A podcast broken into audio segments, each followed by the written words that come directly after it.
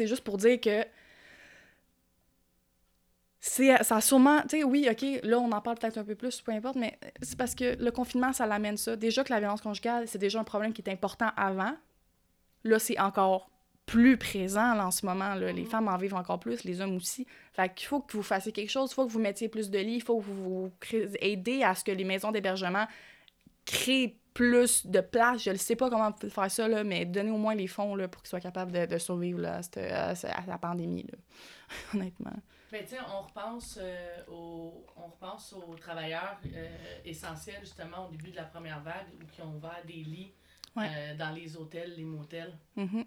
Je veux dire, je pense qu'il y a des hôtels puis des motels qui manquent pas qui manquent pas de lits. 100% S'ils ont été capables de les faire pour les travailleurs essentiels, je pense que c'est une option qui est viable pour cette clientèle-là. Tout à fait.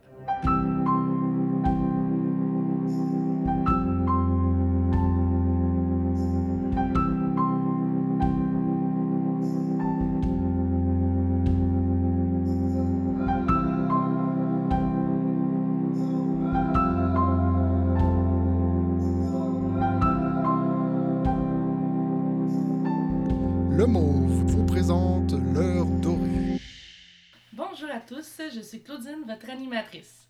Bienvenue à ce nouvel épisode de l'heure dorée, une présentation du mécanisme d'assistance pour usagers vulnérables.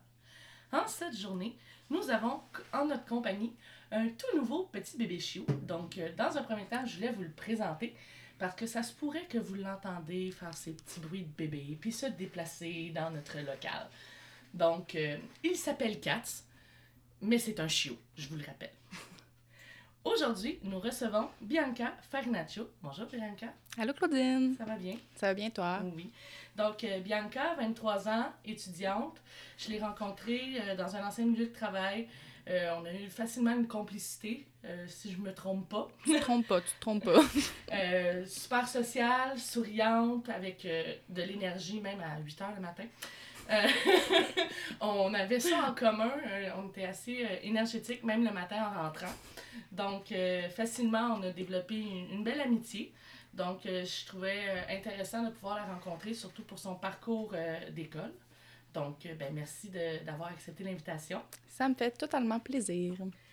Donc, on va commencer pour en connaître davantage sur toi. On va y aller par Tu viens de Repentigny, Comment c'est chez vous le modèle familial?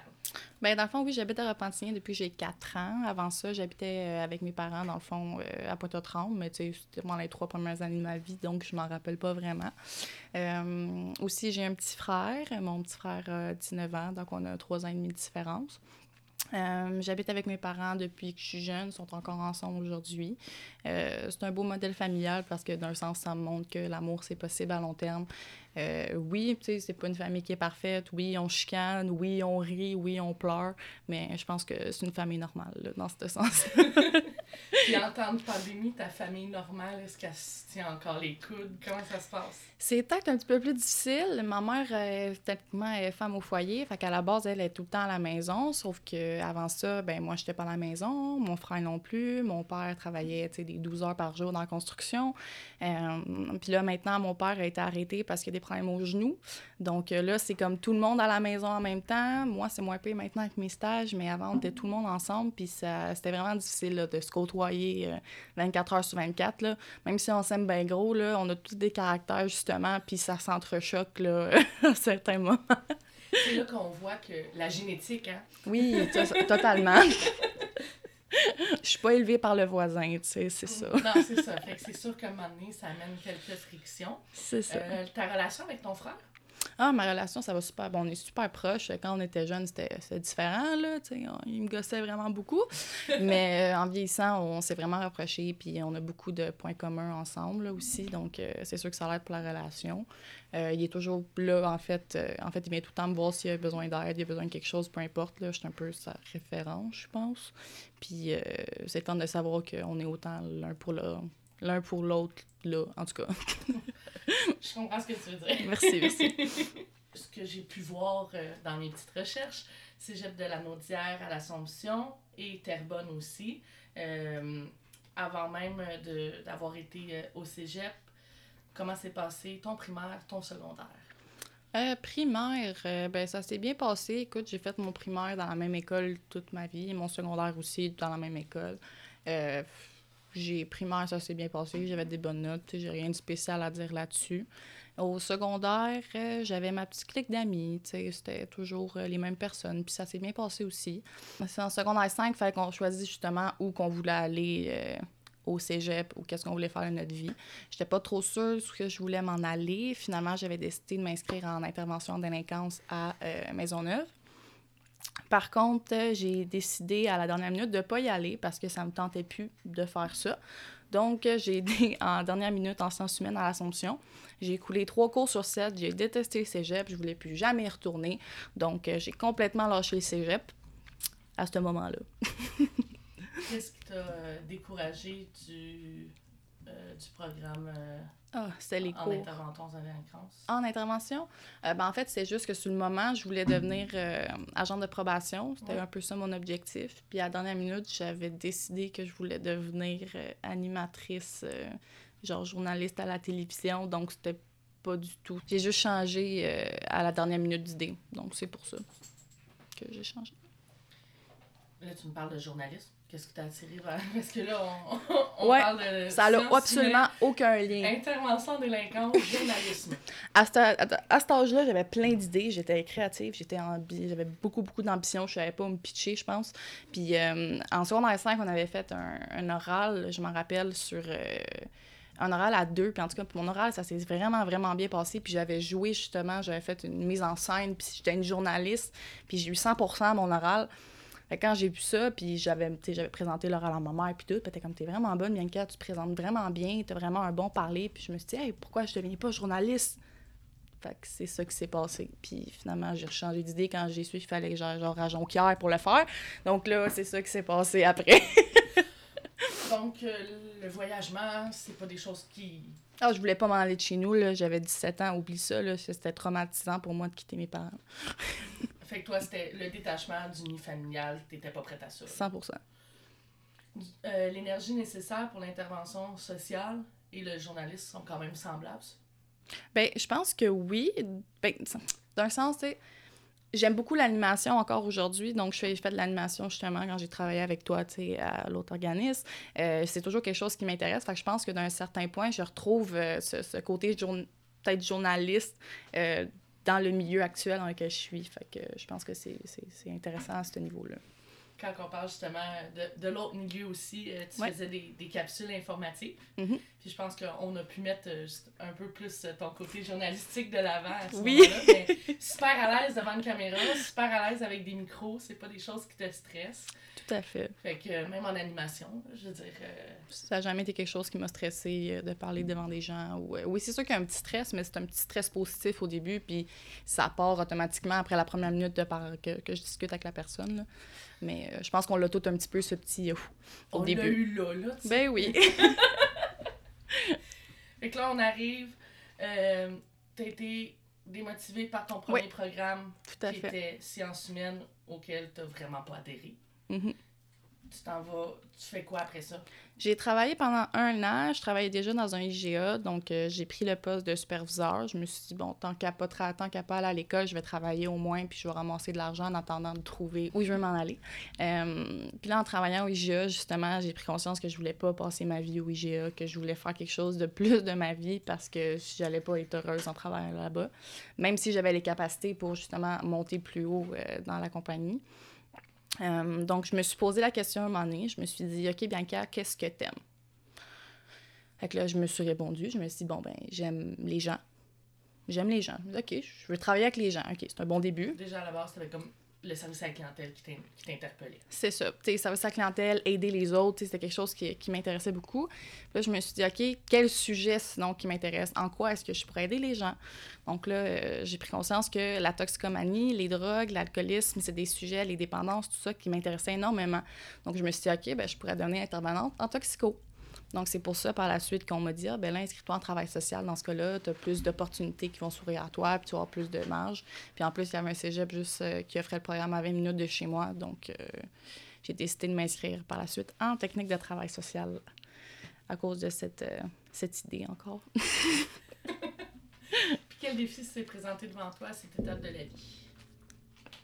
Euh, ben, au début, ça, en fait, ma technique, ça s'est super bien passé. J'ai des, j'avais des super bonnes notes. Je pense que euh, je suis vraiment à ma place en tant que telle.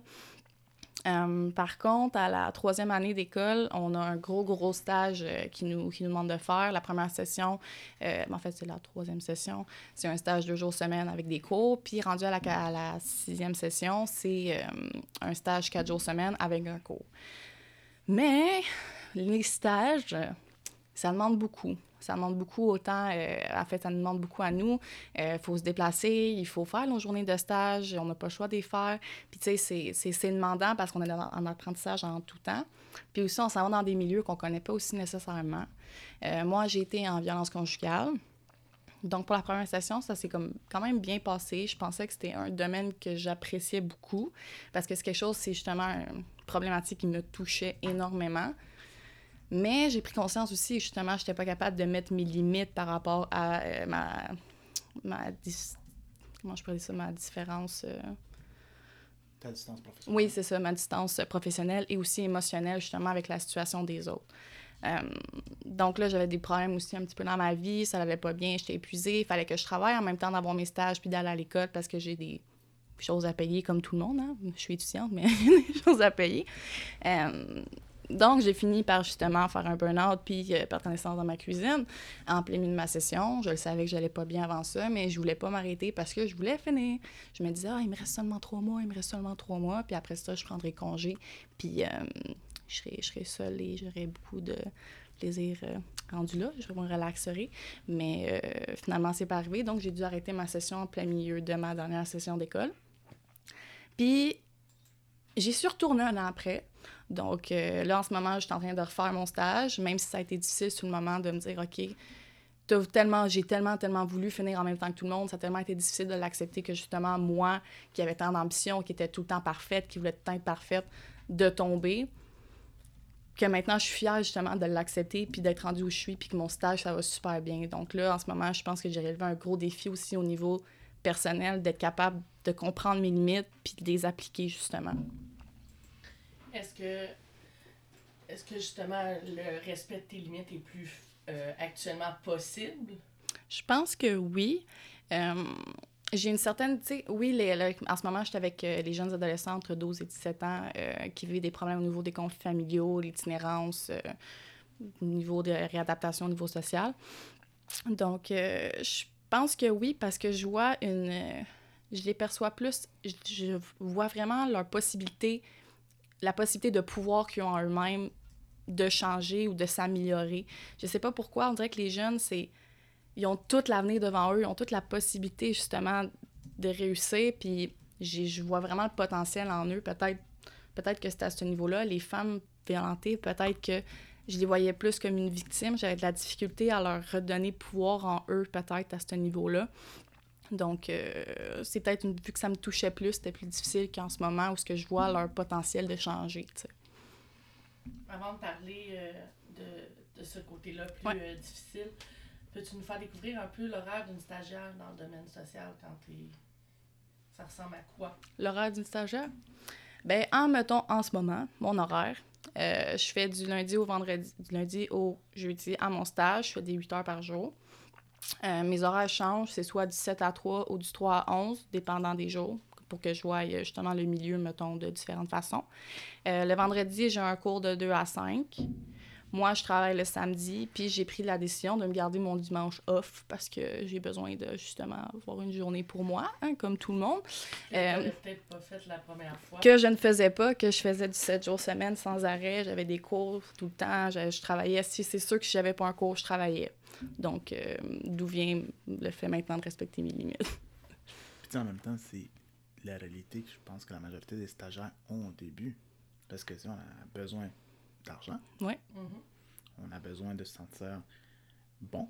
Tout à fait. Fait faut, on veut être en action. Puis on se dit justement, il faut finir en même temps que le, le reste de la gang. Parce que même si les autres ne te jugeaient pas ou ne, te, ne se moquaient pas de toi, pour soi-même, l'orgueil mal placé, des fois, la fierté oui. mal placée, il faut y aller. Puis tu te dis aussi, moi, ce que je me disais, c'est comment que les autres y arrivent? Pourquoi est-ce que moi, j'y arrive pas? Ouais. Pourquoi est-ce que moi, j'ai pas les capacités d'y arriver quand que j'ai été capable pendant les deux ans, deux ans et demi qui viennent de passer de le faire? Mhm.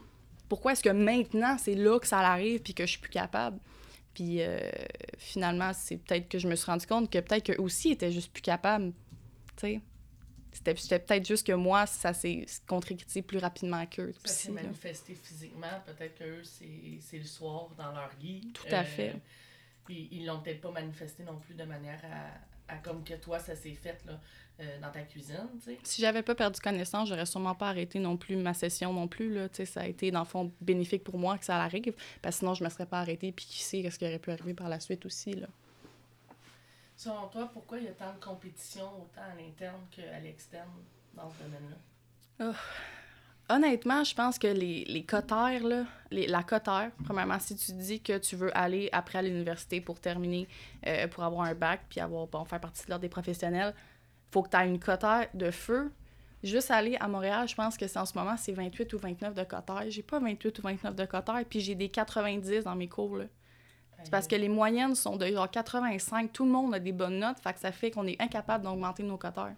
Puis là, on est comme pogné là-dedans à toujours vouloir être plus, plus, plus bon. Pour être capable d'y Ouais. En tout cas, pour ceux qui veulent aller à l'université, peut-être plus dans ce niveau-là. partie de ceux qui veulent aller à l'université? Je faisais de partie de ceux qui voulaient aller à l'université. Puis après, j'ai pris la décision pour ma santé mentale de travailler peut-être pendant un an, puis essayer de rentrer par la suite au niveau euh, avec l'expérience de travail. Comme Ouais. ça, euh, j'ai pas justement. Anyway, je l'ai pas, la cotère. Même si je voudrais, en ce moment, je l'ai pas, puis je vais finir mon cégep. Donc, euh, Comment le collège euh, le collège, le cégep t'accompagne dans ce parcours-là?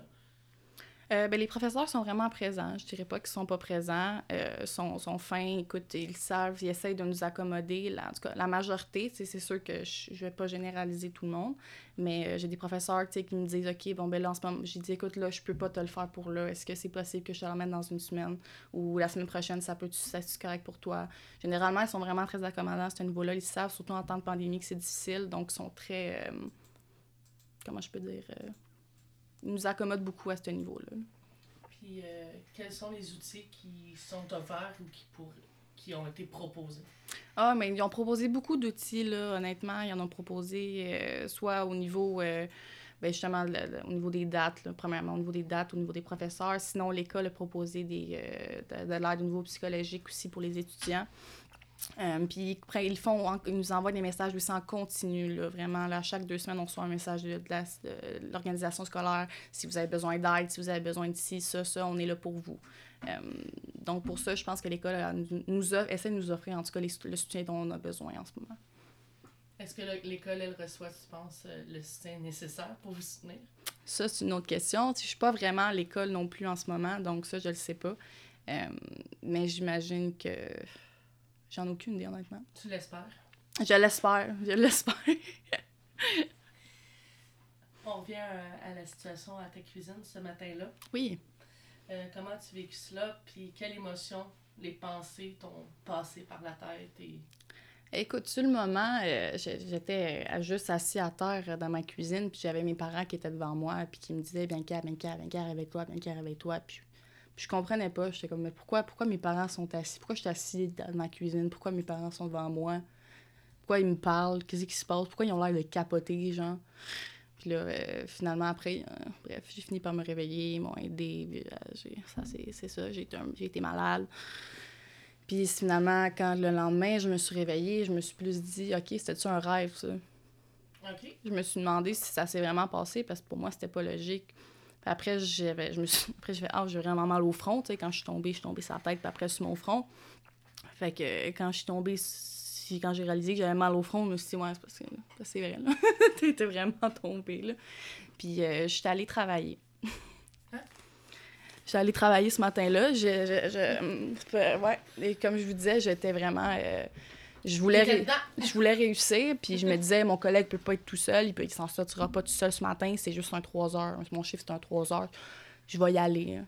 Et rendu là-bas, je, voyais flou, je me tenais après les murs pour marcher. là. C'était c'était vraiment stupide de ma part, honnêtement. Puis c'est là que je me suis dit que je pouvais pas euh, continuer. Là. Je, je- faut, faut, que, faut que je prenne un break, puis j'aille au médecin. Ça suffit. C'est un peu le, le gros défaut de la majorité des intervenants. On veut tellement penser aux autres, prendre soin des autres Mhm. que On Il t'est s'oublie. arrivé, il t'est arrivé de quoi? T'aurais pu avoir un accident, puis tu dis, ah non, faut quand même que je me rende au travail. Mais Ouais, on oublie qu'on est notre outil principal. 100 Sans nous autres, on peut pas travailler. là. En effet. Puis je pense que si euh, on prend pas soin non plus, puis qu'on est constamment envahi par nos problèmes nous-mêmes personnels, Mhm. on n'est clairement pas disposé à pouvoir euh, aider l'autre. 100% En intervention, on parle souvent d'empathie versus de sympathie. Oui. Euh, comment tu traitais ça, ça présent, à ce moment-là? Euh, à ce moment-là, euh, j'avais eu une relation très difficile avec mon ex-copain à ce moment-là. Euh, il n'était pas très gentil avec moi, donc le fait d'être en, avec, en violence conjugale, moi, je réalisais pas non plus, tu sais, que je- c'est ça que je vivais d'un certain sens. C'était pas aussi intense, peut-être, que justement les femmes avec qui j'étais. Mais moi-même, j'en prenais pas conscience que j'en vivais. Puis quand c'est terminé, c'est là que j'en ai pris conscience. Puis euh, j'étais arrivée dans euh, une de mes rencontres avec une de mes suivies. Puis là, elle me parlait, puis j'avais checké le dossier rapidement, mais pas, euh, pas à 100% Puis là, elle m'a dit euh, le nom de son, son chum, elle me parlait, puis là, elle me dit, ah, you know, euh, on va sortir, je vais dire un nom comme ça, on va dire Martin, là. Ah, tu le sais, tu sais, Martin, blablabla. J'étais comme, Martin, c'est qui Martin? Elle dit, Ah, ben, c'est mon ex-conjoint. Puis, puis mon chum, mon ex-copain à moi, il s'appelait Martin aussi. Fait que sur le moment, oublie ça, pendant la rencontre, j'étais complètement euh, Ailleurs. ailleurs, puis euh, j'étais incapable de, de, de comprendre. Puis par la suite, après ça, la semaine d'après, c'est là que suivi justement bon, mon épisode et tout, que j'ai dû arrêter. Fait que je pense que tout ça, ça l'a comme enchaîné euh, à ce niveau-là. Puis la sympathie, elle a embarqué totalement. là. C'est comme, j'étais j'étais même plus, en fait, j'étais même plus dans l'écoute active, j'étais juste plus là. Euh, fait que c'est vraiment un domaine dans lequel j'ai de la difficulté au niveau de la- de la- l'empathie et de la sympathie. C'est ça que j'ai réalisé. Euh, pourtant, l'empathie, ça va très bien dans les restes, dans les autres domaines de ma vie, là, à ce niveau-là. Tu sais, avec les jeunes, j'ai vu de l'empathie, non de la sympathie. Euh, les personnes âgées aussi. Euh, mais vraiment, cette clientèle-là, il y a de quoi qui vient me chercher, puis c'est difficile à ce niveau-là. C'est, tu y as comme touché personnellement, fait que c'est... Un peu... Ouais, un peu, tu sais, on dirait que je le vois, je le vois plus le pattern maintenant. Puis, tu sais, je l'ai pas vécu à 100%, je, tu sais, j'ai eu la chance que ça a pas duré longtemps non plus, ma relation, que je, ça aurait duré longtemps, ça aurait sûrement évolué à un certain stade aussi. Mais, euh, en fond, je suis vraiment contente depuis être avec lui. euh, ouais, c'est ça. Tu dis que ta situation n'était pas aussi intense Mhm. que tes usagères, mais la douleur, l'intensité, est-ce que tu penses que ça peut se comparer à chacun qui le vit? on peut pas comparer ça. De toute façon, justement, l'intensité, ce qu'on ressent, c'est différent de chacun. Euh, mais c'est juste pour dire, dans le fond, que de pas s'inquiéter, tu sais, j'ai pas été martyrisée, là, ça va super bien ma vie, là. j'ai pas des, des énormes séquelles de ça, mais tu sais, c'est juste pour dire que c'est là que j'ai réalisé l'ampleur, puis que maintenant, aujourd'hui, j'ai passé à travers tout ça, puis j'avance là-dedans, puis je sais reconnaître les signes, tu sais, justement, ça m'a aidé à avoir fait un singe là-dedans, puis d'avoir vécu quelque chose par rapport à ça. Donc, je me préviens, puis je peux prévenir aussi les autres alentours de moi, tu sais. Ça nous amène euh, à mon moment doré. Oui! Donc, euh, la fierté, l'accomplissement euh, que, euh, que, que tu nous as avancé tantôt, qui était par rapport à ton retour à l'école. Est-ce que tu peux euh, nous en parler davantage? Ben oui, je suis tellement fière. Écoutez, euh, en ce moment, là, euh, je fais mon stage justement avec, comme je disais, avec les jeunes de 12 à 17 ans. Puis ça va bien, ça va super bien. En ce moment, je gère mon temps. Je suis capable de mettre mes limites. Je suis capable aussi de faire. C'est encore un petit peu à travailler, tu sais, mais de faire la. Quand je suis chez moi, je suis chez moi, je suis pas, tu sais, je suis pas au travail, même si c'est un stage, c'est comme un travail rendu là. Euh, je suis pas là, tu sais, j'essaie vraiment de garder une certaine distance émotionnelle puis de, de m'obliger à en garder une justement pour être capable de garder mes certaines limites puis que de nommer aussi mes limites à mon stage. Tu sais, des fois, là, je suis fatiguée, là, puis je, suis brûlée, là. Puis euh, des fois, j'ai accumulé des heures, donc je leur dis carrément, écoute, moi, je vais partir plus tôt ce soir parce que je suis fatiguée, j'ai des affaires à faire. Puis, mais avant, j'aurais jamais fait ça. Avant, c'est quelque chose qui me, qui, me, qui me, oh mon Dieu, oh mon Dieu, je peux pas partir plus tôt, tu sais, blablabla. Maintenant, je le mets, ou ah, sinon, je vais rentrer demain matin une heure plus tard parce que si, tu sais, je, je le mets, puis je m'affirme, puis je me sens bien aussi là-dedans, puis c'est mieux comme ça, je pense. Est-ce que c'est respectueux des deux bords, dans le sens que À 100% Mon milieu est très, très, très coopératif. euh, L'école aussi en ce moment. Là, euh, donc, tout ça va super bien à ce niveau-là.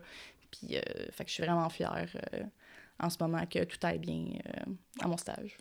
ouais, c'est super. Puis qu'est-ce qui te motive à, à continuer à te respecter, le fond, davantage sur ça? Euh, je pense que c'est mon le sentiment de bien-être, peut-être que ça m'apporte. OK? Tu- y as touché, fait, fait que tu veux pouvoir toujours y, Oui, c'est ça, tu. Oui, oui c'est ça. J'aimerais ça, tu sais, garder ce sentiment-là de me dire, OK, oui, j'ai la possibilité, j'ai des choix à faire, puis j'ai le droit de respecter mes propres choix moi-même.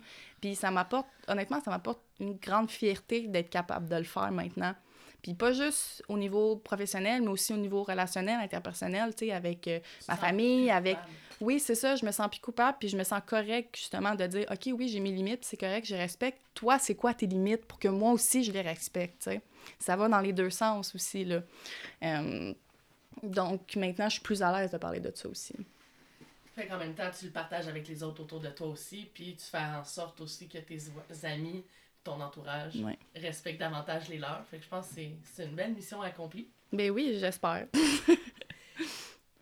Euh, qu'est-ce qui continue, qu'est-ce qui te motive encore aujourd'hui à continuer d'aller de l'avant? Parce que là, tu me disais tu avais le goût de lâcher, là, tu Ouais. as une démotivation pour l'université, tu dis que tu vas prendre peut-être un an, mais qu'est-ce qui t'a quand même motivé à te dire, OK, j'y vais faire le stage, là, tu sais? Euh, ben, en fait, c'est ma technique, là. Honnêtement, je voulais avoir mon diplôme, là. Je me suis dit, écoute, Bianca, là, regarde, il te reste ça à faire, c'est juste ça qui te reste, là.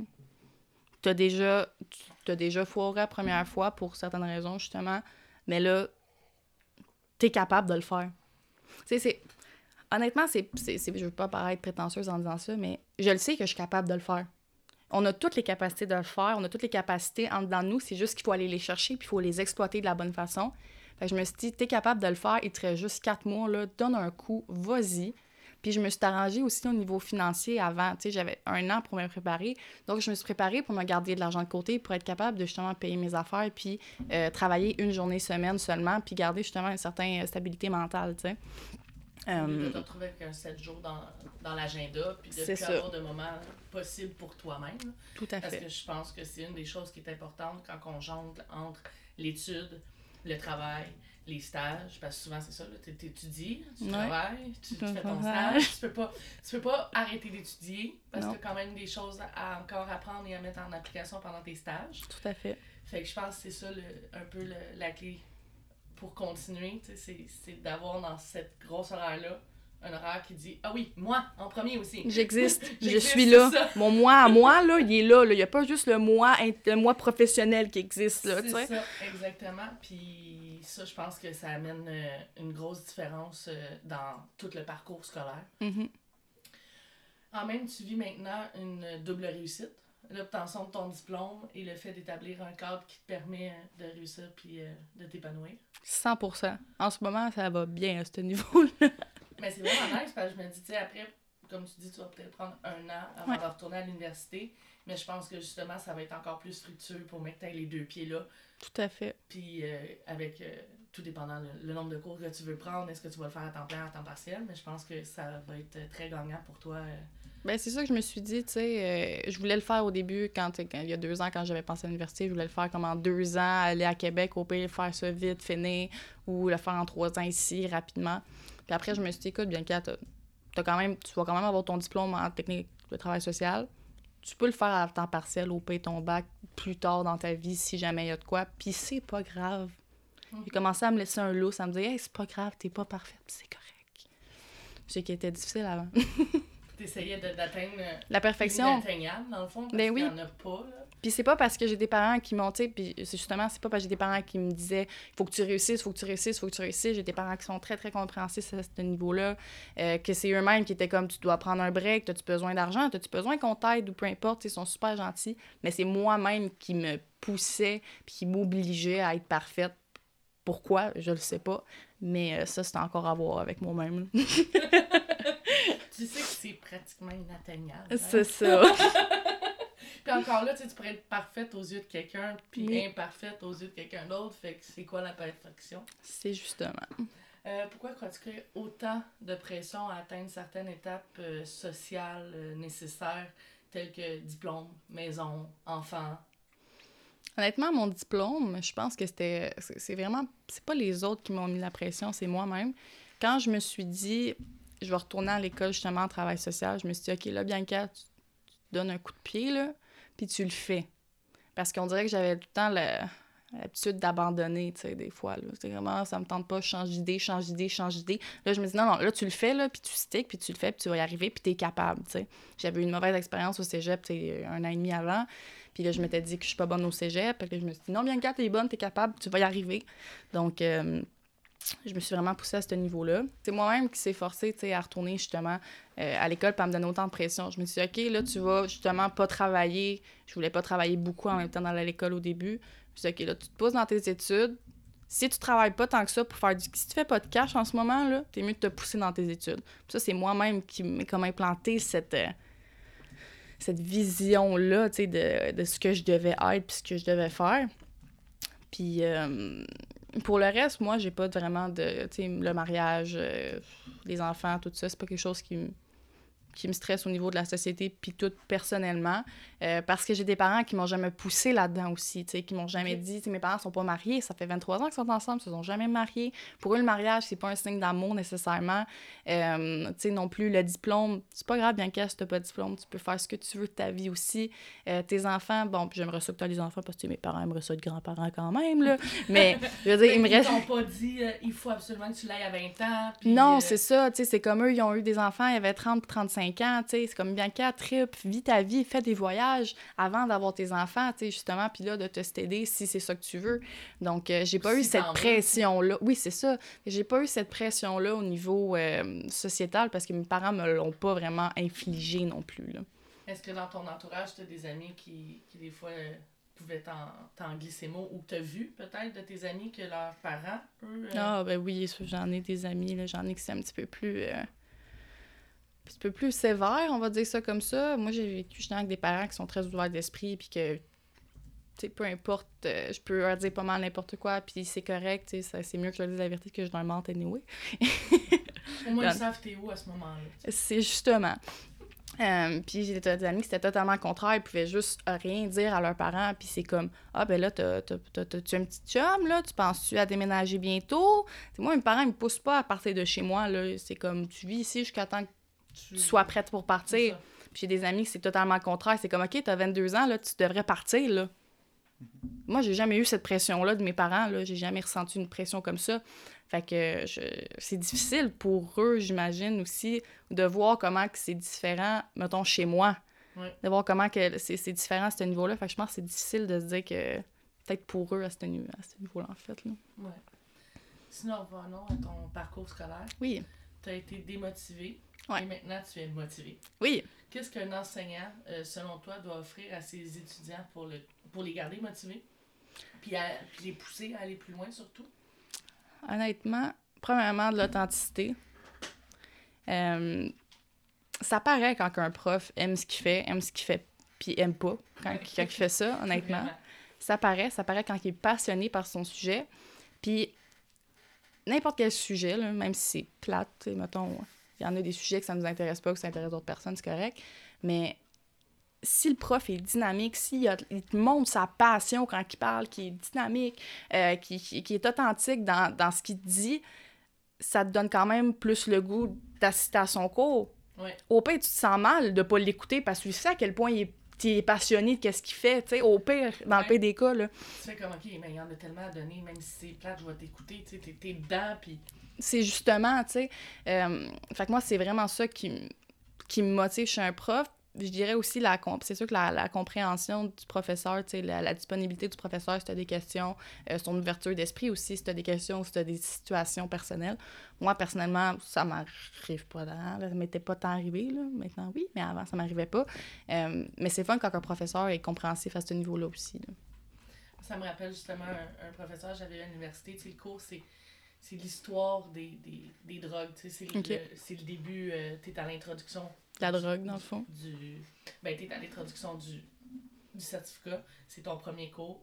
Puis, euh, justement, tu sais, il y a, il y a 5000 ans, tu sais. Puis, mm-hmm. on parle de loin, là, tu sais. Puis, fait on s'entend que si t'es pas quelqu'un qui est passionné par l'histoire, tu veux plus savoir les effets Ouais. que tu veux savoir d'où que ça, ça vient, puis comment c'était traité ou comment qu'ils consommaient à cette époque-là. Puis, parce qu'on se dit, ben là, oui, mais moi, je vais intervenir à l'époque ici, là, ça se peut que ça se consomme plus. Comme ça se Ça consommait. existe juste plus, là, ça aussi, tu sais. Fait mais de la manière qu'il amenait ça, il y avait un beau bagage, puis il te l'amenait de manière contextuelle, puis il t'amenait C'était aussi des là. anecdotes, puis son cours, je suis persuadée qu'il me donnait le cours, puis l'après-midi, l'autre cours qu'il donnait, il était pas pareil, mais c'était la même matière. Tellement qu'il y avait... Puis il avait un beau Oh, ouais. vécu, ce monsieur-là, tu sais. Fait que ça, ça c'est ce qui m'a fait en sorte que j'ai j'ai adhéré au programme. J'ai dit, OK, je continue, il est vraiment nice. ça me donne prof. le goût, là. Ouais, c'est ça. Puis, il était, quand tu dis disponible, ça aussi, tu sais, je, je me souviens, je, je pouvais arriver un peu plus d'avance, il était là. Je pouvais m'en aller un peu plus tard, il était là. Fait qu'il était tout le temps, tout le temps disponible. Il nous avait même laissé son numéro. Tu pouvais le texter la fin de semaine. Il t'aidait parce qu'on avait des travaux à faire à toutes Ouais. les semaines. Puis, euh, si tu avais une question la fin de semaine sur une, sur une des étapes à faire, il n'y en a pas de problème. Texte-moi, je vais te répondre, tu sais. Il Mhm. te rappelait au pire. Il dit, ça se peut, je suis dans le nord, puis je fasse du ski. mais il dit, je vais te rappeler, pas de trouble. J'étais comme, OK. c'est nice, mais tu sais, cette disponibilité-là te donne le goût, je trouve, de, de continuer parce que tu te dis, moi aussi, j'aimerais ça offrir cette disponibilité-là à, mes usagers. Oui, c'est ça. Mais aussi, tu sais, d'un sens, on parle de ça, puis je me dis, les professeurs aussi ont le droit à leur moment, tu sais, Mhm. justement, extérieur. Mais en même temps, si ton prof a décidé qu'à chaque semaine, tu avais un travail à remettre, c'est sa faute à lui, là, à ce niveau-là. Ben, en fait, c'est lui qui nous a donné son numéro. Fait que Ah, c'est ça. lui aussi qui voulait se faire déranger. il nous Il avait le goût. ouais, c'est ça. Il se dit quand que les élèves appellent, ça me donne une excuse de m'éloigner de ma femme. Moi, c'est. moment de pelle. on comprend, on comprend. Qu'est-ce qu'un employeur dans le domaine social doit apporter pour motiver son équipe? Est-ce que tu as eu un employeur dans le domaine social qui t'a motivé? Ben oui, j'en ai eu. Euh, honnêtement, je pense que le fait que la personne croit en toi, croit en, croit en ta capacité, même quand toi, tu penses pas des fois que tu as les capacités pour le faire, euh, ça, ça te motive, ça te donne le goût d'aller plus loin, puis ça te donne le goût de donner plus justement à, à ton employeur en tant que tel, de, de te dévouer, puis de donner du temps un peu plus supplémentaire, rentrer un peu plus tôt, c'est ça qu'il faut. Euh, de faire des choses que tu voulais peut-être pas faire. Puis finalement, tu te dis, OK, je vais, je vais, je vais pousser, puis je vais m'essayer. Finalement, tu découvres peut-être. Que tu aimes ça par la suite ou que justement, tu es capable de le faire. Tu as les capacités pour. Euh, sinon, ben, comme je disais tantôt, c'est un peu comme un professeur dans le sens que quelqu'un qui est authentique, euh, qui, qui va te dire les vraies affaires, puis qui va te dire les points positifs, mais aussi les points négatifs. De façon, Constructive. oui, c'est ça, pas, pas pour baisser la Non, personne. ça, pas pour, pour, pour bâcher sa personne, mais vraiment pour Tout l'aider à s'améliorer. Parce qu'on s'entend, on n'est pas. Quand on est dans. Justement, on étudie, on apprend, on est dans un moment d'apprentissage. Mhm. Puis encore là, on apprend toute notre vie. Si t'arrêtes d'apprendre, ben, selon moi, t'es mort. Tout à fait. C'est totalement plate. Oh, ouais, c'est ça. Fait que, tu je veux dire, euh, il y a tout le temps manière à apprentissage, peu importe où qu'on on se trouve. Mhm. Est-ce que tu as eu des moments où que tu avais l'impression, dans tes moments d'apprentissage, justement, que euh, ça venait, euh, comment dire, euh, interférer avec tes croyances, puis que là, c'est- tu Ah ben oui, on en a. quel- est-ce que tu as vécu une, une grosse brisure au niveau de tes croyances pendant ton moment d'études? pas une. Je dirais pas une très grosse. Euh, ben, en fait, la, la plus grosse euh, brisure que j'ai faite, c'est réaliser que finalement, je voulais pas être intervenante en toxicomanie. ça a été une grosse brisure. Mais non, pas tant, parce que à la base, j'ai toujours été quelqu'un, tu sais, comme je disais, j'ai été élevée par mes parents, tu sais, ouverture d'esprit. Euh, fait que, tu sais, j'étais déjà pas mal en lien avec les valeurs du travail social. Je les avais peut-être pas acquis, par exemple, comme je, ben, je les avais pas acquis comme je les ai acquis aujourd'hui, puis perçus de la même façon qu'aujourd'hui, par contre. Mais euh, j'ai pas eu de grosses brisures. J'ai eu des, des sujets qui m'ont que j'ai que j'ai appris, que j'ai connus, qui m'ont touché plus que d'autres, que j'ai apprécié plus que d'autres, des intérêts que j'ai développés, plus que d'autres qui m'ont surpris aussi des fois là. euh, les lois sur l'immigration, c'est quelque chose qui m'a quand même surpris sur certains points. Donc euh, non, ça m'a pas ça m'a pas brisé quelque chose en lien avec mes croyances. Tu as travaillé aussi euh, auprès de diverses clientèles en situation de vulnérabilité, Mhm. les femmes vivant des violences familiales et conjugales, les aînés en perte d'autonomie, Ouais. et maintenant auprès des jeunes. Comment était ton contact avec euh, cette, cette clientèle-là? Avec euh, la dernière ou les autres? Les trois. OK. Si tu veux les Mon différencier aussi. C'est sûr que le contact est un petit peu différent. Mais d'un sens, je, je reste la même personne. Je reste la même personne de toute façon. Euh, c'est peut-être juste les mots que je vais employer, la façon que je vais les employer, qui vont être différents. Ma présentation, peut-être au niveau vestimentaire, qui va peut-être un petit peu plus adapté à la clientèle. Mais sinon, ça reste que c'est moi-même pareil. Euh, je change pas d'une clientèle à l'autre. Euh, c'est sûr, par exemple, qu'avec les jeunes, souvent, ce, qu'on va, ce que je vais faire, c'est souvent donner une partie de... me livrer un petit peu, comment je vais dire, tu sais, pour justement me mettre d'un niveau égal à égal pour que le jeune comprenne que euh, je suis pas là pour te faire chier, je suis pas là euh, pour être ta surveillante, je suis là pour être ton intervenante, tu sais. Fait que oui, je suis prête à me livrer à toi, si toi aussi t'es prête à... Oups, si toi aussi t'es prêt à te livrer à moi, tu sais. Euh, Fait que c'est plus cette approche-là. Gros lancé. avec les femmes, tu sais, ça doit être plus aussi. Puis c'est grâce au, c'est grâce au fait que j'ai fait, j'ai fait mon stage en euh, violence conjugale que j'ai justement développé cette partie-là de vouloir être égal et à égal avec la clientèle, tu sais. Parce qu'avec les femmes en violence conjugale, c'est ça qu'on nous apprend. On nous apprend à se voir d'un niveau égal avec elles, euh, justement pour que la femme reprenne pouvoir sur elle, tu sais. Donc, on essaie d'être le moins possible un, inter- pour qu'on se voit plus comme qu'on l'aide, tu sais. Pour lui donner, ça. justement, pour lui redonner son pouvoir d'agir, puis dire Mhm. que ben, ça faut que ça vienne tout de toi de toute façon. C'est ça. Son autonomie, puis tout, tu sais, Ouais. l'empowerment en tant que tel.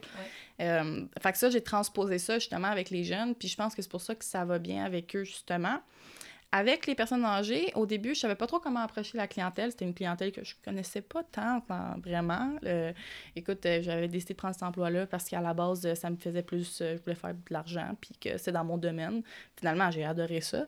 Mais c'est peut-être... En fait, c'est de rester, en fait, rester soi-même pareil. Parce que si j'étais pas moi-même avec les aînés, ils m'auraient pas apprécié autant que je pense que comment comme ils m'ont apprécié à ce moment-là. Donc, je pense que ça passe vraiment de la transparence puis de l'authenticité, puis de pas être gêné non plus. Les aînés, là, ils ont, ils ont, rien, ils ont rien à perdre, là, dans le sens que... Puis ils ont tout vu. Ils ont tout vu, justement, là. Ils ont tellement vu tellement d'affaires passer. C'est ça, fait que pourquoi pas parler de ces choses-là avec eux? Pourquoi pas être toi-même puis les laisser justement s'ouvrir à toi puis sur le sujet, même si des fois ça va en contre, euh, ça va pas en, tu sais, ça, ça fonctionne pas avec tes propres valeurs parce que bon, on n'a pas les, on n'est pas de la même génération, tu sais. Mhm. C'est quand même important, je pense, de, de les écouter puis d'essayer de voir pourquoi, tu sais, essayer de comprendre pourquoi est-ce qu'ils pensaient comme ça, puis époque-là, ouais. ben, puis, de rester là-dedans, puis de se dire, écoute, ça sert à rien, là, il y a 85 ans, là, je changerai pas sa mentalité aujourd'hui, certain, là. Non, Mais par ça. exemple, je peux quand même développer un super de bon lien avec lui, même si... comprendre pourquoi il y avait cette mentalité-là à cette époque-là. Parce que Tout je à disais, fait. il y a- toute, toute mentalité avait raison d'être. Fait que qu'est-ce qui a fait en sorte que cette mentalité-là a été construite à cette époque-là? Moi aussi, j'accroche les choses. on est une gang d'accrocheuses. on, on gesticule! Quand on est ensemble, on met de l'énergie même dans nos mouvements. 100%. Euh, Euh, est-ce que tu trouves. euh, est-ce qu'il y aurait un dénominateur commun de ces trois cli- clientèles-là? Que, tu sais, comme en, en faisant de l'animation, en étant inter- intervenante? Est-ce qu'il y aurait un dénominateur? ben, en tant qu'intervenante, mettons? Non, non, mais au niveau de la clientèle, est-ce qu'il y a un dénominateur commun qui regroupe tout? Qui, qui regroupe, en fait? Moi, je pense que pour vrai, là, puis ça, ça va être pour la majorité des clientèles, je pense qu'ils veulent juste voir quelqu'un d'humain. Je pense que ça revient à ça. Ils veulent juste voir quelqu'un d'humain, quelqu'un qui comprend, quelqu'un qui, qui va être là pour eux. Fait que peu importe ton apparence, comment tu parles, si t'es là pour l'écouter, puis si t'es là pour essayer de comprendre, Sa vision, sa manière de, de penser. c'est ça. Parce que, tu sais, La situation. tu sais, physiquement parlant ou avec mon style, tu sais, des fois, j'ai pas, j'ai pas le look là, pour travailler avec les aînés. Là. Je, je, l'ai- je l'ai pas en tant que tel. Puis ça a rien changé à ce niveau-là.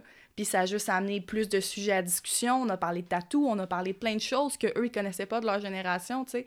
Puis ça s'est super bien passé. Fait que je pense que tout ce qu'ils veulent, c'est vraiment quelqu'un d'authentique puis d'honnête puis qui va être game de tout de parler avec eux de sujets que peut-être qu'ils parleraient pas d'habitude, tu sais. Quel genre de commentaires t'as eu sur euh, tes tatous? Ah, ça c'était drôle, là. Il y avait deux petites mamies. Euh, dans, un, dans une. euh, je m'étais fait faire un nouveau tatou sur ma cuisse, puis j'en ai un autre sur mon mollet. Puis là, j'avais des shirts, tu sais, puis ça me dérange pas, parce que ça me dérange pas justement d'en parler. puis là, la madame, elle me dit Est-ce que c'est ta fille sur ton mollet je suis comme Ma fille Là, moi, je me dis, j'ai 20, j'avais 21 ans. 21 ans, j'ai pas de fille, là. Encore moins, c'est une femme, c'est une pénope que j'ai sur le mollet, là. C'est une femme de 40 ans, là. c'est clairement pas ma fille. Fait que là, j'étais comme, non, c'est pas ma fille, c'est une pénope. C'est quoi une pénope? Fait que là, on a commencé à parler de ça, puis elle a dit, ah, elle dit, ça a dû faire mal, hein? J'étais comme, ben oui, ça a fait mal. J'étais comme, ah, puis vous, vous en voulez, vous en voulez-vous un tatou? ah, ben non, moi, je veux pas ça, là, ça va faire mal. J'étais comme, ben non, vous êtes capable, je suis sûre. J'étais comme, c'est quoi que vous voudriez, là, sur le bras, si vous faites tatouer? Puis, tu sais, on en a juste parlé, puis finalement, son, son préjugé est comme parti par la suite, là, tu sais, avec le fait que, ben oui, j'avais un tatou, puis c'est correct, là. C'était cocasse. Mais oui, c'est certain. tu sais. Et puis, en même temps, pour eux, c'était une découverte. Oui, tout à pas, fait. euh, parce que même au niveau des, du code vestimentaire des Mhm. préposés ou euh, des infirmières, ben, c'est souvent couvert. Tout à fait. Donc, euh, c'est pas des choses qu'ils voient régulièrement. Puis, euh, c'était pas non plus nécessairement de leur génération. Puis tu sais aussi, on s'entend que bon, je travaille, je suis en intervention, je, tra- je suis en, travail social, pas non plus une tête de mort tatouée sur le mollet là. Je veux dire, à un moment donné aussi, il faut être logique dans ta présentation à un certain point, mais dans ton identité, si j'en voudrais une tête de mort, je m'en ferais dans le dos, mettons. là. C'est juste pour dire que ça. C'est dans ton identité. C'est ça, tout à fait. En même temps, ton authenticité est ce qui te permet d'évoluer dans le domaine et auprès de tes usagers. Pourquoi crois-tu que certains intervenants euh, s'en créent, euh, se créent une image dite professionnelle pour approcher les usagers? Peut-être parce qu'ils ont peur. ont peur de peut-être eux-mêmes, dans le sens que pour être capable d'être authentique, c'est parce que tu, tu prends conscience de qui tu es. Tu prends conscience de tes émotions, tu prends conscience de, de tout ce qui, T'envahis. ouais, qui, qui fait que t'es toi. Puis je pense qu'il y en a qui veulent pas le voir, ça, puis que c'est trop difficile. Il y en a qui ont vécu beaucoup de situations aussi, des, des situations difficiles dans leur passé, qui veulent peut-être justement pas s'en rappeler, puis que c'est une forme de déni aussi, là. Dans le fond, je mets ça derrière moi, je le garde là, je m'en occupe pas, puis je vais me créer quelqu'un, je vais me créer une facette par rapport à ça pour être capable de vivre avec la, la réalité d'aujourd'hui. Donc, euh, je pense que c'est plus ça, ce niveau-là, ça doit être difficile de... De rester constamment authentique avec. euh, Ben, de, de, de, de, de, de, de créer quelqu'un, de créer une image, puis de rester face à cette image-là, ça doit être je me dis que ça doit être épuisant, là, de ne pas être Mhm. soi-même, là, puis de garder un masque dans la journée longue, là. Puis justement, souvent, on nous, on nous rappelle en intervention d'être soi-même, d'être authentique. Mhm. Mais on se force des fois à créer une image, à se créer un masque. Ouais. Puis comme tu le dis, puis un peu comme tu l'as vécu aussi, une fois que le masque il tombe, tu t'achètes à être encore plus grande. Là. Tout à Parce fait. que tu sais, si tu tombes en étant toi-même, Il y a pas tu peux te remettre en question, tu peux dire, ben, c'est moi-même, c'est moi-même. C'est ça. Mais en même temps, le fait de se respecter soi-même, d'être authentique avec soi-même, te permet de choisir ta clientèle aussi. Mhm. Tu sais, veux pas, tantôt tu parlais que tu avais une certaine discussion avec les femmes qui étaient victimes de violence. Ouais. Euh, Puis c'est normal un peu parce que tu avais une situation un peu semblable. Mhm. Quand j'ai commencé au centre jeunesse au début, les jeunes avec qui je travaillais avaient le même âge que mes frères. Mhm. Donc j'étais incapable aussi De faire de faire ça parce Ouais. que je voyais mes frères au sein de la, DTP, au sein de la DPJ. C'est pour ça que j'ai- moi, de mon côté, j'ai euh, émigré plus vers une clientèle délinquante qui était beaucoup plus âgée. Qui était voyais- plus, euh, moins, moins présente, tu sais. c'est ça, j'avais, j'étais plus capable dans, ce- dans ce cas-là de créer mon empathie parce que justement, mes frères n'étaient pas adolescents à ce moment-là, donc je pouvais travailler avec eux à ce moment-là. Tout à fait. Mais souvent, on se force à être professionnel, puis tu le dis tantôt, l'usager qui va s'ouvrir à toi est celui qui va voir que tu es authentique, là, et celui Mhm. qui va voir que tu es un être humain. Mhm. Les usagers avec lesquels on travaille, ils savent déjà qu'ils ont des besoins ou des lacunes, puis qu'ils ont besoin d'aide. Tout à fait. Ça sert à rien que nous, on arrive comme intervenant, puis qu'on leur montre déjà comme moi, je suis au-dessus de toi. Parce Moi, que je sais ce qu'il faut que tu suis fasses. L'intervenant, toi, t'es lui qui a besoin d'aide. Puis tu sais, on s'entend, c'est pas toi qui l'as élevé, tu sais pas d'où il vient, euh, tu connais pas son parcours, c'est justement. lui juste qui il y a pas mal juste lui qui est bien placé pour savoir qu'est-ce qui est bon pour lui. Mhm. Parce que c'est un peu comme la personne qui fait de l'embonpoint qui s'en va au gym, puis tu vas dire, ben t'es grosse. Ah, non, Ah. c'est Ah, pour vrai! c'est pour ça que je suis au gym. c'est pour ça que je suis touchée. non, mais allô? C'était comme, hey, by the way, je m'achète mon propre linge. Je suis Tu sais? au courant, tu sais.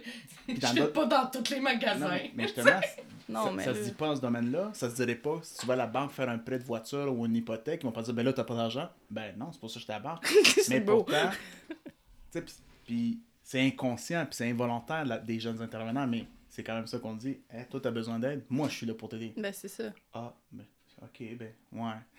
Ben, c'est ça l'affaire, En c'est fait, on n'est que. pas là, théoriquement, moi je trouve qu'on n'est pas vraiment là pour les aider, mais plutôt les accompagner, puis faciliter leur cheminement. Mais en oui. ce sens que nous, on a les ressources, puis on peut juste te dire comme, eh ben regarde, tu m'as parlé de ça, je vais t'enligner vers là. Tu m'as parlé de ça, je vais t'enligner vers là. Mais de toute façon, on peut pas faire pour. Mais non, mais c'est pour C'est ça lui, que. c'est son cheminement, c'est pas le nôtre. C'est pour ça que c'est une approche humaniste, dans le sens qu'on y va avec les besoins, les besoins de la personne. C'est, tu sais, ça sert à rien que toi tu dis, OK, moi, je pense que tu as besoin de ça. Ouais, mais si lui, il pense pas qu'il a besoin de ça, il va pas vouloir que tu l'aides là-dessus, là. Non, c'est ça. Puis si- ça va juste pas marcher bien souvent. Il, va avoir- il fera même pas aucune démarche. Tout à fait. Mais pourquoi il faut créer une séparation avec les usagers si en même temps il faut comme rester authentique? Non. Ça, c'est la question, euh, la question du siècle. Euh, ben, parce qu'ils font, ils font pas de ta vie, ils font pas partie de ta vie personnelle, tu sais. Parce que, oui, oui, d'un sens, tu sais, oui, j'y ramène, tu sais, mettons, je- j'y ramène chez moi, là, d'un sens, oui, c'est sûr. Mais, c'est pas, font pas partie, tu sais, quand tu, quand tu travailles dans un bureau, là, tu t'en vas au bureau, Ouais. tu as fini ta journée, tu t'en vas chez vous, man. Tu passes la journée soir avec ta famille. Ben, c'est ça que nous aussi, même si on est intervenant, même si on est supposé faire ça pour la cause, on a tout de même des besoins, on a tout de même, tu sais, une vie quelconque, une vie amoureuse, des frères, des sœurs, des amis. Puis on peut pas, on peut pas mettre notre vie professionnelle. En arrêt. bah, Ben, en- on peut pas en arrêt, mais la vie personnelle en arrêt pour notre vie professionnelle. c'est ça. Parce que le jour que. Moi, ma mère donne toujours l'exemple des, des ballons, tu sais. T'as, t'as un ballon pour ta vie professionnelle, un ballon pour ta vie personnelle, un ballon pour ton social, exemple. Ouais. Mais elle dit, si t'as juste un ballon, puis ce ballon-là te pète sur le nez, elle dit, qu'est-ce qui te maintient? T'as pas d'autres- t'as plus d'autres ballons pour t'aider. Non, c'est ça. Fait qu'elle dit, faut tailler tous tes ballons gonflés parce que au fur et à mesure qu'il y en a un qui peut péter, mais t'en as toujours d'autres autour de toi pour te. te soutenir. C'est ça. Ah, c'est une belle analogie, j'aime ça. Avec euh, tout euh, ce beau bagage maintenant de parcours Oui. scolaire, euh, tu me parles de D'expérience de vie. aussi, de beaucoup d'expériences de vie aussi. Euh, T'as-tu un objectif professionnel, des projets en tant que tel que. À long terme? Ouais. Euh, ben à long terme, je dirais que. Ben en fait, ça fait, long, fait 2-3 ans que je, je pense à ça. J'aimerais ça m'ouvrir un organisme communautaire. Ça, c'est sûr que c'est quelque chose qui m'intéresse beaucoup. Euh, comme je dis, c'est vraiment à long terme. J'ai aucune idée, j'ai pas de j'ai pas de plan précis, j'ai pas d'idée non plus à ce niveau-là. Mais juste que c'est quelque chose qui, je sais, qui m'intéresserait. là. J'ai, j'ai un petit côté assez administration, là, donc euh, je pense que j'aimerais ça un moment donné dans ma vie, je suis sûre que j'aurai besoin d'un défi plus élevé que seulement être intervenante. Pas que seulement, je voulais pas dire ça comme ça, mais dans le sens que d'avoir quelque chose de plus, je me connais. Fait que je pense que ça, ça va être un beau défi pour moi dans un futur à long terme. là. Puis aider un OSBL qui commence à grandir, ça t'intéresse pas? J'ai jamais dit que ça m'intéressait pas. Je sais pas, tu as un OSBL qui travaille avec des usagers vulnérables? Ah ouais, je connais pas ça. Euh, T'as-tu une clientèle euh, d'ADA, tu parce qu'on a parlé de Ouais. les jeunes, on a parlé des femmes, on a parlé des aînés. Mhm. Est-ce que après tes études, tu as une clientèle vraiment plus. euh, avec laquelle tu as plus d'affinité. Tu sais, on s'entend, t- on aime le travail social, Ouais. mais on a chacun euh, une préférence pour des. Clos, Puis aussi, la je toxicomanie. on a une limite aussi. Ouais, Moi, 100%. je, Mhm. je sais que j'ai certaines clientèles que je peux pas toucher, fait qu'il faut que je respecte ça puis que je m'en aille dans Mhm. celle que je suis capable. Tout à fait. La tienne, c'est? Moi, c'est les miennes. J'en ai deux.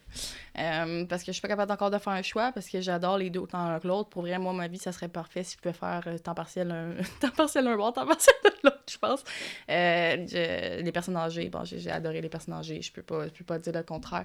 Euh, C'était une clientèle, qui m'intéressait qui m'intéressait tellement zéro au début, puis que j'ai tellement adoré, puis que j'aime encore aujourd'hui, puis que des fois, je pense encore à mes usagers, puis j'ai vraiment encore une pensée pour eux, là, même si ça fait deux ans, un an que je les vois pas, tu sais. Ouais. Euh, Puis quand j'en parle encore aujourd'hui, je, je suis encore, je pense que j'ai encore des, des étoiles dans les yeux, tu sais, je les ai vraiment appréciées. Mais aussi, j'adore énormément les jeunes, les adolescents, c'est aussi les- vraiment les ados. Euh, je m'entends bien avec eux, j'ai vraiment une, 12-17, on parle. oui, 12-17, puis c'est spécial parce que tu te dis ado, personne âgée, c'est deux clientèles complètement différentes, mais en même temps, ils se ressemblent totalement Totalement. parce que avec les ados, c'est comme tu veux, c'est comme le potentiel de grandir, le potentiel de vieillir, leur donner les- les outils pour devenir un adulte responsable, tu sais. Puis en même temps que les personnes âgées, c'est comme si tu, tu, acquis, tu acquis toute la sagesse, tout le vécu, toute l'expérience de cette personne-là. Puis ça te rend, comme moi, c'est le même que je me sens, là. Fait que ça. c'est ces deux-là. Il y a les jeunes qui sont en quête de leur identité, Ouais, mais il y a les aînés aussi qui sont en quête de vouloir préserver leur identité, puis Mhm. se, se la rappeler à eux mêmes, puis de la remémorer au, au sein de ceux qui sont autour d'eux. tout à fait. En effet, ça serait une bonne idée ce que tu parles de travailler avec les deux clientèles parce que il y a, je vois plusieurs possibilités dans un échange inter- intergénérationnel là-dedans. Mhm. 100%. Puis aussi de pouvoir donner peut-être la chance à un ado d'avoir une image euh, de grands-parents parce qu'il y en a qu'on sait qui en, qui en Qui en ont ont pas, pas. qui n'ont pas grandi avec euh, leurs grands-parents, qui n'ont pas cette chance-là d'avoir des grands-parents.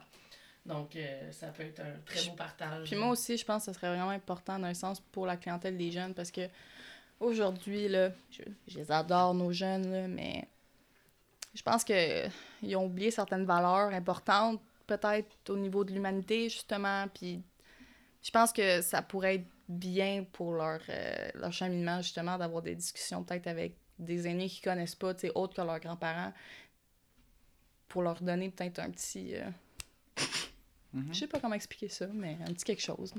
Ils marchaient 8 km pour aller à l'école. Genre. Puis, puis c'est parce que aussi, en plus, si on parle des, des corrélations entre les deux Mhm. générations, c'est que ces deux générations, qu'on est, on, on prend souvent des décisions Pour, eux. pour eux Oui, sans les consulter. c'est vrai. Ouais. Puis tu sais, je dis maintenant on parce que je fais partie de la gang euh, entre 25 puis 40 ans. là, mais. Ouais.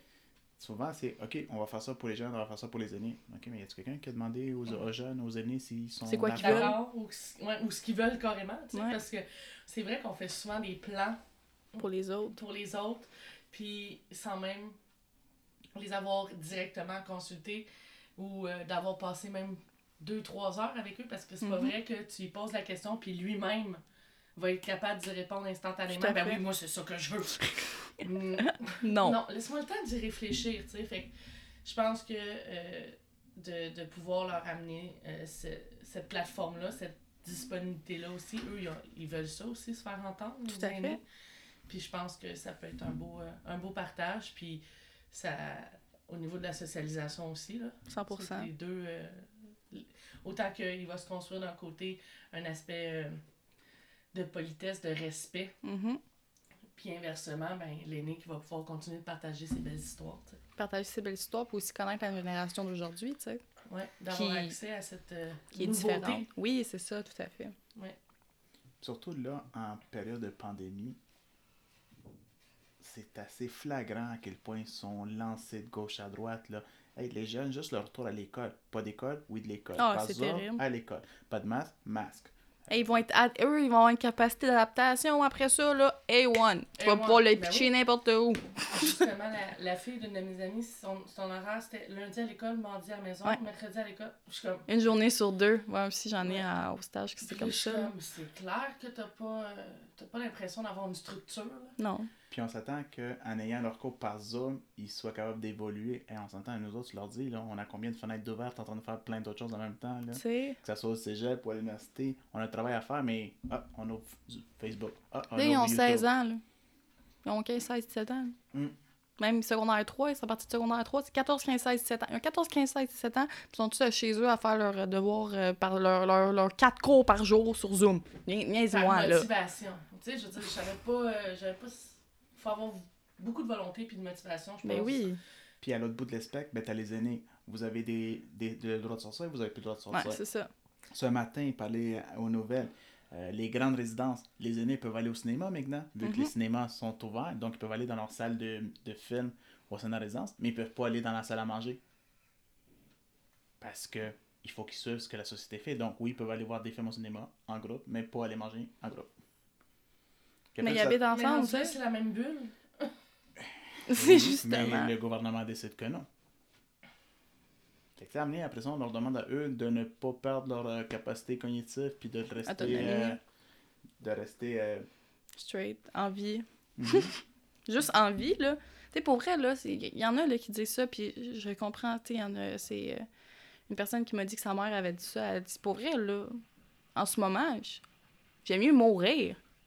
J'aime mieux mourir en voyant ma famille que, D'attendre, de mourir, de- puis peut-être pas voir ma famille. puis en ce moment, de pas être heureuse, justement, le rendu là, j'aime mieux prendre la chance. Mes Plusieurs, grands-parents m'ont dit la même affaire. Ben oui, je sais. plusieurs d'aînés en résidence ont dit la même affaire. Tu sais, c'est pour mon bien, mais laissez-moi sortir. Je préfère mieux prendre le risque de tomber malade puis de mourir que de là d'être dans ma chambre que je peux rien faire puis que je regarde la fenêtre. Puis... Anyway, il sait même pas quoi. Il dit, tu sais, j'en ai une qui m'a dit, ben tu sais, je sais pas moi si c'est demain ou si c'est dans trois ans. C'est justement. Mais elle dit, tu sais, elle dit, si c'est dans un an, puis la pandémie, puis ça, elle parle de avril l'année passée, là. Mhm. On est bientôt en avril. Ouais. Ça On est encore là. Puis tu sais, si je la vois, cette madame-là, tu sais, je vais lui dire, ben vous aviez raison, ça aurait pu prendre un an, puis on est là, tu sais. Mhm. Puis elle a dit, ben je vais être un an sans voir personne. Ben ouais. Elle dit, moi, elle dit, mes petits-enfants, ils grandissent pendant ce temps-là. Ma, ma, ma fille, puis son conjoint. Hey, J'ai vu ma grand-mère une fois un an. C'est Moi, tout, je la là. vois par FaceTime, tu sais. Puis, ouais, une fois, c'était c'est cet été. Cet été, quand on a eu le droit à Ah oui. des, des petits rassemblements, on a pu euh, avoir reporté le 60e anniversaire de mariage Ah, cool. de mes grands-parents, puis on le fait. Mais euh, habituellement, on se voit comme 3-4 fois par année, toute la famille. Mhm. Puis je peux aller les voir, puis là, c'est c'est pas ça, tu sais, on fait du FaceTime. Une chance! Ma grand-mère est capable de faire du FaceTime, mais c'est pas tout le monde. Ben non, justement. Moi, je veux dire, j'ai la chance d'avoir des grands-parents de 85 ans en montant. qui Technologie. sont technologiques, tu sais, mais c'est pas tout le monde. Ça nous fait glisser dans notre moment de vérité. Oui. Comme jeune étudiante, mais aussi professionnelle sociale, quel défi doit relever le système d'éducation et le système de la santé, selon toi? Ah, ben là. Euh, ben le Par lequel système... des deux tu veux commencer? Ouais, c'est plus ça. Euh, système d'éducation. Bon, on va parler du système d'éducation. Euh, système d'éducation, bon, ben là, j'ai déjà compté qu'est-ce qui s'est passé dans ma vie euh, personnelle. Ouais. Mais euh, justement, en lien avec ça, tu sais, pendant les deux ans et demi que j'ai été euh, en ma technique avant de tomber, j'ai acquis tellement de choses. J'ai acquis des attitudes, des compétences, j'ai acquis ma personnalité, j'ai acquis qui j'étais, j'avais confiance en moi, j'étais passionnée, plein d'ambition, authentique. Puis là, quand je suis tombée, qu'est-ce qui s'est passé justement? C'est totalement le contraire. C'est comme si l'école m'avait permis de devenir la personne que j'étais, mais par la suite me l'a totalement enlevé par la surcharge qu'on a en tant qu'étudiant, tu sais. Fait que euh, au niveau de l'éducation, je pense que ça serait vraiment ça, que les programmes soient moins, soient plus actuels, plus réalistes. Tu sais, pourquoi est-ce qu'en travail social, puis dans le système, dans le système de la santé, on est... Bon, là, maintenant, on a une petite bourse de 2200 là, pour notre stage là, de 4 jours semaine, là, mais je veux dire, ça paye rien, là. Pourquoi est-ce qu'en marketing, ils sont payés 23 pièces l'heure? Pourquoi est-ce que moi, parce que je travaille dans le système, Ouais. euh, parce que je travaille pour le- le- les autres, parce que je suis supposée être humaniste, pas besoin d'argent? Mais non, toi, va te brûler à la place. Fait que c'est vraiment à ce niveau-là. c'est Mhm. des choses similaires. là. Si je te dis peut-être parce que le gouvernement dit que c'est pas rentable. Ben, je sais que le gouvernement dit que c'est pas rentable, mais ça m'enrage. Ça devrait pas être comme ça, là. Tu es supposé, t'es supposé, OK, aimer ta population, essayer de t'arranger pour que ce soit mieux pour tout le monde, puis tout. Eh, justement, qu'est-ce que tu fais? Qu'est-ce que t'attends, là? c'est, c'est à ça qu'on s'enligne, là.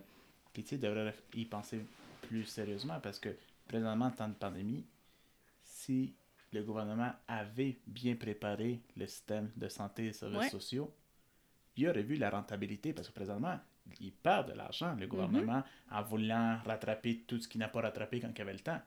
Ça fait euh, 25 ans que c'est le même, genre, tu sais, on va dire, là. Ben moi, je me souviens, tu sais, même juste en 97-98, c'était des annonces qu'on voyait. Quand j'étais jeune, que ah, le système il y a de la misère, on, a- on manque de travailleuses, on manque d'infirmières, on manque de... On a besoin d'aide. En 2000, on manque d'infirmières, on, a- on manque de travailleurs, Mhm. on manque de ci, on manque de ça. En 2010, tu sais, là, on est en justement- 2020, puis c'est encore la même chose. Fait que, tu sais, euh, Ça sort pas de nulle part, là, tout ça, là. Je veux dire, ça n'a pas sorti du jour au lendemain, ça fait des années que ça dure. C'est juste que personne n'a pris En fait, ils ont juste décidé de cacher le problème, de le laisser dans l'oubli. Ils se sont dit, ah, c'est pas grave, c'est pas grave, c'est pas grave, là, ils sont capables pareil, ils sont capables pareil. Ben non! Et voilà! Maintenant, ça leur tombe en pleine face. Mais c'est le même concept pour le système de l'éducation, là. Je sais pas combien de personnes, qui partent en burn-out, là, en pleine école, là, ou qui lâchent, ou qui décident de mettre leur, leur euh, technique en quatre ans, finalement, parce qu'ils sont plus capables. Fait que justement, moi, je pense que tu auras avoir une révision à ce niveau-là, ou au pire, une aide financière, tu sais. Puis pas une aide financière qu'il va falloir que tu rembourses après, là. Mhm. Tu sais, c'est comme vous nous demandez, trop, là. vous nous demandez de travailler, vous nous demandez d'être à l'école, vous nous demandez d'avoir une vie sociale, vous nous demandez d'avoir une bonne santé, vous nous demandez de faire du sport. Ben comment tu veux que je fasse tout ça? Je suis une personne avec une famille, des amis, t'es quelqu'un tout ça, là. Fait qu'à un moment donné, ça serait de revoir soit le système d'éducation ou peut-être la mentalité. En fait, c'est la mentalité du système d'éducation, je pense. La perfection. Que dirais-tu au ministre de l'Éducation, M. Robert, si tu pouvais l'aborder? Euh, Donne-nous de l'argent! Non, mais. Euh, je dirais pour vrai. Pour honnêtement, d'être équitable envers tout le monde, il n'y a pas un domaine qui est meilleur que l'autre. Puis on dirait que c'est ça que ça priorise parce que, OK, si tu t'en vas dans un domaine pour faire de l'économie, tu t'en vas en marketing, tu t'en vas en ingénieur, tu vas être payé pour tes stages. Oui. Puis on dirait que je reviens tout le temps là-dessus au niveau de l'argent, mais c'est parce que le fait de ne pas être payé fait que nous, on n'a pas de congé parce qu'on doit travailler les journées de congé qu'on n'est pas là, tu sais. Ouais. Donc, c'est pour ça que je dis que j'aimerais ça avoir un niveau d'équitabilité, d'égalité entre tous les domaines. On, on éliminerait aussi d'un côté la compétition. Tu sais, il y a pas. euh, si le domaine existe, c'est parce qu'il y a des besoins. Mhm. Puis je pense que peu importe le besoin, ben, peu importe le, le domaine, si le besoin est là, ben il faut investir dans ça. tu sais. Tout à fait. Et que dirais-tu au ministre de la Santé, M. Dubé, pour Oh nos boy. aînés? Pour nos aînés, oh boy. Euh, pour nos aînés, pour le système de la santé, pour tout le monde, je pense que. Réveillez-vous. Honnêtement, réveillez-vous. Faites de quoi. Euh, c'est pas nouveau, justement, là. On vient de, je viens de le dire. C'est, c'est pas nouveau, qu'est-ce qui se passe, là. Nos aînés, ça fait des années, là, que ça se passe mal dans les, dans les CHSLD. Euh, écoute, fait que de faire quelque chose, je le sais pas, de mettre plus d'infirmières, de payer les infirmières. Tu sais, nos infirmières, là, qui sont obligées de faire des temps doubles, puis qui font des 16 heures en ligne, c'est sûr qu'elle est brûlée. C'est sûr qu'elle va se dire, à un moment donné, je t'écœurée, je m'en vais au privé. Parce que je vais, avoir, je vais être payée, je vais avoir des assurances. Au Même s'ils n'ont pas d'assurance, sont payés vraiment cher. Tu sais, ils ont plein d'autres Mhm. conditions. Fait que ça serait vraiment traiter votre personnel pour le garder. Tu sais, j'ai une amie qui est infirmière, là, puis c'est terrible, là, pour eux, là. C'est comment qu'ils comment qu'ils doivent tout faire, puis que... Ah, je sais même pas comment dire. ça... Ouais. Non, puis je pense aussi que le, le, le fait que on a besoin d'investir dans ça parce que c'est flagrant. Oui. Je pense que la pandémie nous l'a exposé grandement. Tout à qu'il fait. y avait besoin, il y avait besoin de fonds.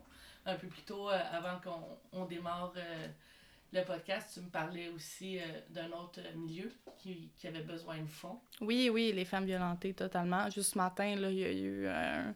euh, c'est passé à la télé, là, aux nouvelles, euh, que justement, il avait reçu là, un quart des fonds que l'année passée, il avait demandé au gouvernement. Donc, en ce moment, on est en confinement. Les hommes, euh, écoute, les femmes qui sont victimes de violences et les hommes qui sont victimes de violences, parce que je n'enlève pas qu'il y a des hommes qui sont victimes de violences conjugales aussi et familiales, euh, en ce moment, sont sont, sont pris, sont pris là, là, sont pris dans la maison avec leurs conjoints qui sont violents, sont pris là avec leurs enfants aussi qui essaient de cacher. Tu sais, souvent, les mamans essaient de cacher cette violence-là qu'ils vivent de Mhm. leurs enfants. Comment cacher ça quand tes enfants sont là tout le temps? Puis là, toi, ton mari, il travaille plus. Si ton mari travaille plus, là, il est pogné à la maison avec toi, là. Il n'y a rien d'autre à faire que, Que ça. que ça, que de te faire du mal d'une façon, de peu importe quelle façon.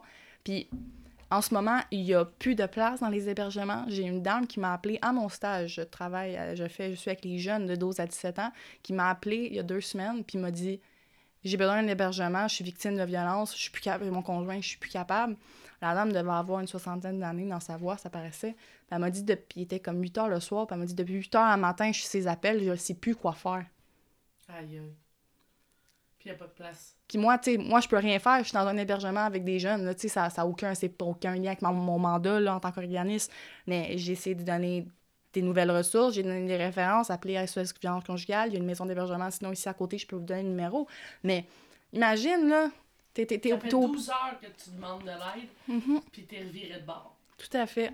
Fait que je pense que le gouvernement devrait se pitcher là-dessus. Vous nous mettez en confinement, ben donnez-nous au moins les ressources pour être capable de survivre au confinement. Ce que tu m'amènes là, comme sur table, ça me fait penser à justement que j'ai rencontré euh, une autre personne euh, pour euh, le podcast, puis il nous parlait de sa réalité, lui, en tant que père, travaille à la maison, OK. télétravail en fait, Mhm.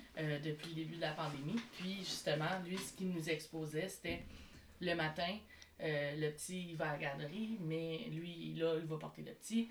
Après ça, il a son quotidien de, tra- de télétravail. Au début de la pandémie, son employeur comprenait, était plus comme compréhensif, mais là, on est comme dans la deuxième vague, fait que là, Ouais. il attend la performance. Tout à fait. Fait que là, lui, ce qu'il se posait, c'était j'ai besoin de performer au travail. Je dois performer comme père de famille. Je, dois expo- je dois performer comme conjoint. Je suis enfermé chez nous. J'ai plus mes, mes échappatoires comme mon gym, comme ma piscine, comme ci, comme ça. Il dit Je suis patient. Puis il dit Tu sais, mais il dit à un moment donné, il dit Moi, j'ai de la boucane qui veut sortir des deux oreilles. Tu sais, la, la bloire, elle commence à sciller, là, tu sais. Mais honnêtement, c'est même plus être patient rendu là. là. Tu sais, je veux dire, le gouvernement Legault, il dit tout le temps ça, Legault, hein? Soyez patient, soyez patient. On a été patient. Tout le monde a été patient. Écoute, c'est plus de la patience rendu là, c'est de la résilience. Je sais pas comment tu veux appeler ça, là, mais arrête de demander à tout le monde d'être patient parce que là, les gens sont tannés de se faire dire qu'ils doivent être patients. Non, c'est ça. Puis, tu sais, je pense que ça aussi, ça l'amène à. Tu sais, un moment donné, quand tu touches l'épuisement, ben, ça peut faire sauter euh, Mhm. des, des, des flamèches à la maison, là, tu sais. Pas que ça justifie des actes de Zéro violence. puis une ou barre. pas, Non, non, Mais à un certain moment donné, on a tous déjà perdu patience dans nos vies. Ouais. Puis on a et toute une limite. avec des personnes qu'on adore. Tout à fait. Fait sais, Mhm. les personnes qui sont plus sensibles puis qui ont moins de mécanismes pour garder leur calme, la relation à faire d'effet à contre-effet, On n'est pas fait pour vivre 24 heures sur 24 avec l'autre personne. Pourquoi est-ce que, d'après vous, la majorité des couples fonctionnent? Parce que les gens vont tra- au travail. Les gens ne passent pas leur journée au complet ensemble, ils passent leur soirée ensemble et au pire leur déjeuner ensemble. C'est tout, là. Mhm. Même quand, à l'époque, quand les, les mères étaient, exemple, à la maison, Mhm. le conjoint partait quand même travailler et pas 8 heures, 12 heures, 14 heures C'est ça. par jour. Fait que c'était pas, c'était pas la même chose, là. Puis on s'est jamais côtoyé 24 sur 24. Dans, même à l'école, tu côtoies Mhm. un certain temps. Tu sais, pendant amis 8 heures de temps ou 5 heures, je sais pas combien de temps ça, journée. tu sais, clairement que tu irais pas à l'école, tu serais pas dans la même classe que ton frère. Si, tu sais, Tout à fait. à un moment donné, c'est sûr qu'il y a des chicanes qui explosent dans la classe, là, tu sais. Exceptionnel. T'imagines-tu avoir un OSBL avec ta famille? Ouais, tu Fait que les voir à la maison, les voir au travail. Non, non, t'es complètement, complètement fou, là. Fait que c'est pour ça que on n'est pas fait... sont- les gens sont pas habitués de vivre 24 heures sur 24 avec quelqu'un. Puis là, en plus, il faut que tu t'habitues à... au fait que la personne, elle travaille à la maison. Si tu travailles tout le temps en dehors de chez vous, là, quand tu quittes chez vous, là, tu quittes chez vous. Tu n'es plus Mhm. chez vous, justement. Tu t'en vas au travail, tu es quelque part d'autre, tu changes d'ambiance, tu changes de personne. Là, les personnes qui travaillent à la maison en ce moment sont pognées à la maison. Puis là, en fait, le fait qu'ils soient pognés à la maison aussi, ça fait qu'ils ont d'autres responsabilités que le jour, ils ne font pas d'habitude. Justement, mettons, maman est là avec le bébé. Ah, tu peux-tu tenir le bébé pendant deux minutes? Je vais aller prendre ma douche. Mais il est pas supposé être là, mettons, monsieur, là, papa, maman. Et vice-versa aussi, ça peut être maman aussi qui dit la même chose. euh, Ouais. Papa qui dit la même chose à maman. Mais dans ce sens-là, fait c'est sûr que ça en met encore plus sur les épaules, puis ça change encore moins le quotidien, puis ça, ça, ça joue là, au niveau de la santé mentale sans, sans cesse. Là. Ben, moi, je t'amène plutôt Ouais. vers une question que je t'ai déjà posée à l'ancien organisme, mais que j'ai, je pense qu'avec maintenant encore plus de bagages, euh, que changerais-tu pour améliorer le sort de la clientèle vulnérable? Ben écoute, tout ce qui relie ça, c'est le système de la santé. Fait que je changerais le système de la La santé. c'est ça. Ce qui n'est pas une mauvaise réponse, parce que clairement, c'est ce qui fait défaut présentement. Tout à fait. C'est ce qui, c'est, c'est ça, c'est la roue qui est un peu euh, similaire entre les, Mhm. toutes les clientèles. Qui rejoint. puis qui rejoint. Je sais que tu as eu beaucoup, beaucoup de plaisir à faire euh, ton travail d'animatrice auprès des aînés, puis tu t'es découvert là-dedans aussi parce que euh, quand tu as pris ce, cet emploi-là au début, tu étais quand même réticente à cette, réticente à cette clientèle. Euh, est-ce que tu peux nous présenter ton aîné, puis quel est le cadeau qui, qui t'a transmis par sa sagesse? Écoute, il y en a plusieurs, mais je pense que l'aîné qui m'a le, plus touchée, je pense que c'est ma grand-mère, honnêtement. Euh, c'est pas ma grand-mère biologique. Euh, ma, ma, mère, en fait, elle sortait avec son fils quand elle avait 20 ans. Puis elle a gardé contact avec, l'enfant la mère lui. Puis euh, ma mère travaillait avec elle dans un bar, donc les deux étaient serveuses. Puis euh, quand elle est enceinte de moi, dix ans plus tard, ma mère est encore en contact avec. Fait que j'ai gardé contact avec elle. Je l'ai connue comme ça. Puis c'est ma grand-maman aujourd'hui. Puis c'est grand-maman, là. Puis sa petite fille, puis sa première petite fille, tu sais. Euh, puis cette femme-là est exceptionnelle. Elle a un vécu euh, hors du commun. Là, elle a eu le cancer à 35 ans, cancer du sein. Euh, par la suite, ils ont dit qu'il restait six mois à vivre. Elle est encore en vie aujourd'hui. Elle a 84 ans, si je ne me trompe pas. Euh, elle a eu par la suite trois autres cancers qui ont suivi. Écoute, elle a fait de la chimio, de la radio, du ci, du ça. Euh, elle a travaillé pendant 30 ans dans une chapelle comme secrétaire. Elle travaillait avec les prêtres. Elle faisait du bénévolat. Elle ramassait des dons pour les femmes, les jeunes mères, les jeunes mères, justement. Écoute, elle a tellement fait. Elle a fait du bénévolat. S'est même fait voler un son portefeuille quand elle est allée faire du bénévolat pour, genre, fin à la fin, là, donner des paniers, de la bouffe, là. Puis elle était même pas fâchée. Elle était juste comme moi. J'aurais juste vous tu sais, j'avais besoin de cet argent-là, mais c'est pas grave, là, tu sais, genre, je, je vais m'arranger, tu sais, c'est tellement une femme d'une bonté, d'une puis d'un caractère aussi, là, puis elle va te replacer, là, puis elle va te remettre dedans, elle va te replacer, là, vraiment, puis elle a un côté très gangster en même temps, d'être un côté très, très pauvre, euh, humaine, là, tu sais, euh, OK, euh, je, peux, je peux dire vraiment n'importe quoi, tu peux lui dire n'importe quoi, tu peux lui dire que t'as fait 8 ans en prison pour meurtre, elle va être comme, OK, Qu'est-ce que t'as fait? tu sais, c'est comme juste, ben OK, qu'est-ce que t'as fait? Tu sais, pas de, pas de jugement, une ouverture d'esprit hors du commun. Puis je pense que elle m'a fait, permis de grandir justement dans cette approche-là, tu sais. Euh, j'ai toujours pu dire n'importe quoi, puis jamais ça m'est revenu en pleine face ou qu'elle a été fâchée ou peu importe. Puis euh, j'en ai fait des conneries, moi aussi, là, on s'entend. Puis peu importe, c'est toujours correct avec elle. Puis même si c'est moi, même si son gars, tu sais, elle a des... Euh, elle a vécu, tu sais, avec bon, toxicomane, son ex-conjoint, euh, il était... Euh, il a été, comment dire, il était pas fidèle et tout. donc, puis elle voit ça quand même d'un point de vue positif, tu sais, puis je, puis je l'admets tellement pour ça, fait que pour vrai, sa sagesse, son vécu, ça m'a tellement apporté, puis ça m'aide tellement à me dire que, ben, je suis capable moi aussi. si elle est capable, là, écoute, elle a travaillé jusqu'à 83 ans là, à Chapelle. Wow. Fait que euh, je donne mon chapeau, puis je me dis que moi aussi, je suis capable. Comment elle s'appelle? Elle s'appelle Irène. Irène. Bonjour Irène. quelle, quelle, valeur elle t'a transmis, euh, léguée, puis qui te permet d'exceller aujourd'hui? Euh, honnêtement, l'ouverture d'esprit, c'est une valeur importante qu'elle m'a euh, transmise.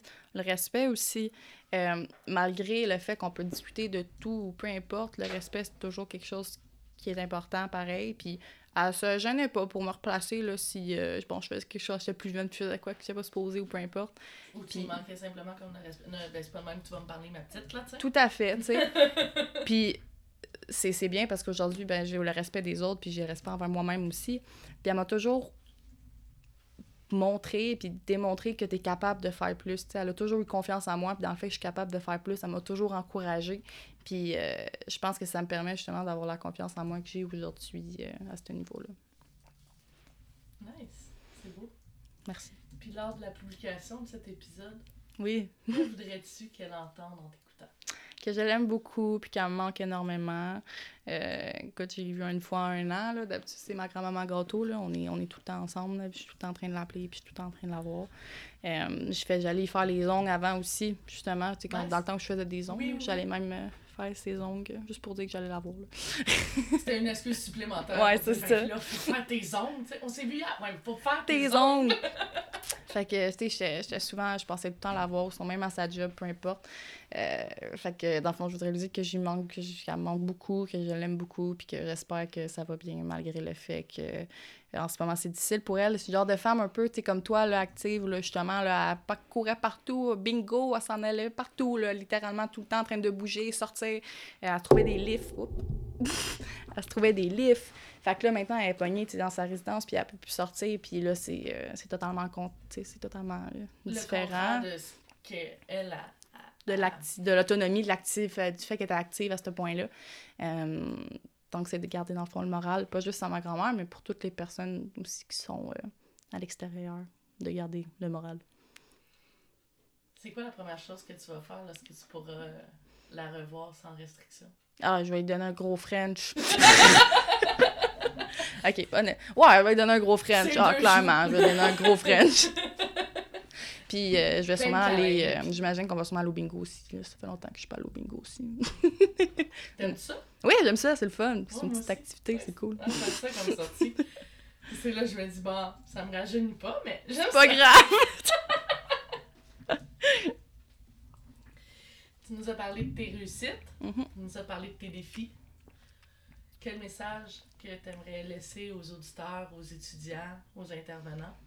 Euh, écoutez, de rester vous-même, peu importe qui vous êtes, quelle situation, dans quelle situation vous êtes, euh, d'essayer le plus possible de rester authentique à vos valeurs, de rester authentique dans qui vous êtes, puis de pousser, puis que même si en ce moment c'est difficile, puis même si vous êtes plus capable, vous êtes au bout du rouleau, prenez le temps justement de vous écouter, d'écouter vos limites, de les identifier, puis de pas vous sentir mal justement si vous, quand vous les appliquez. Puis si vous vous sentez mal, vous pouvez même les expliquer pourquoi vos limites. Euh, tu sais, moi, des fois, c'est difficile justement de les exprimer puis de les identifier, mais j'explique pourquoi c'est une limite pour moi. Parce que, OK, je vais quitter parce que je suis fatiguée. Tu sais, on peut donner une excuse, peut-être que ça fait que tu te sens mieux avec toi-même, mais d'essayer de trouver la façon de rester fidèle à toi-même. Ben merci pour ce beau partage. C'est ainsi que s'achève un autre épisode de l'heure dorée. Au nom de toute l'équipe du Mauve, je tiens à remercier Bianca pour sa participation.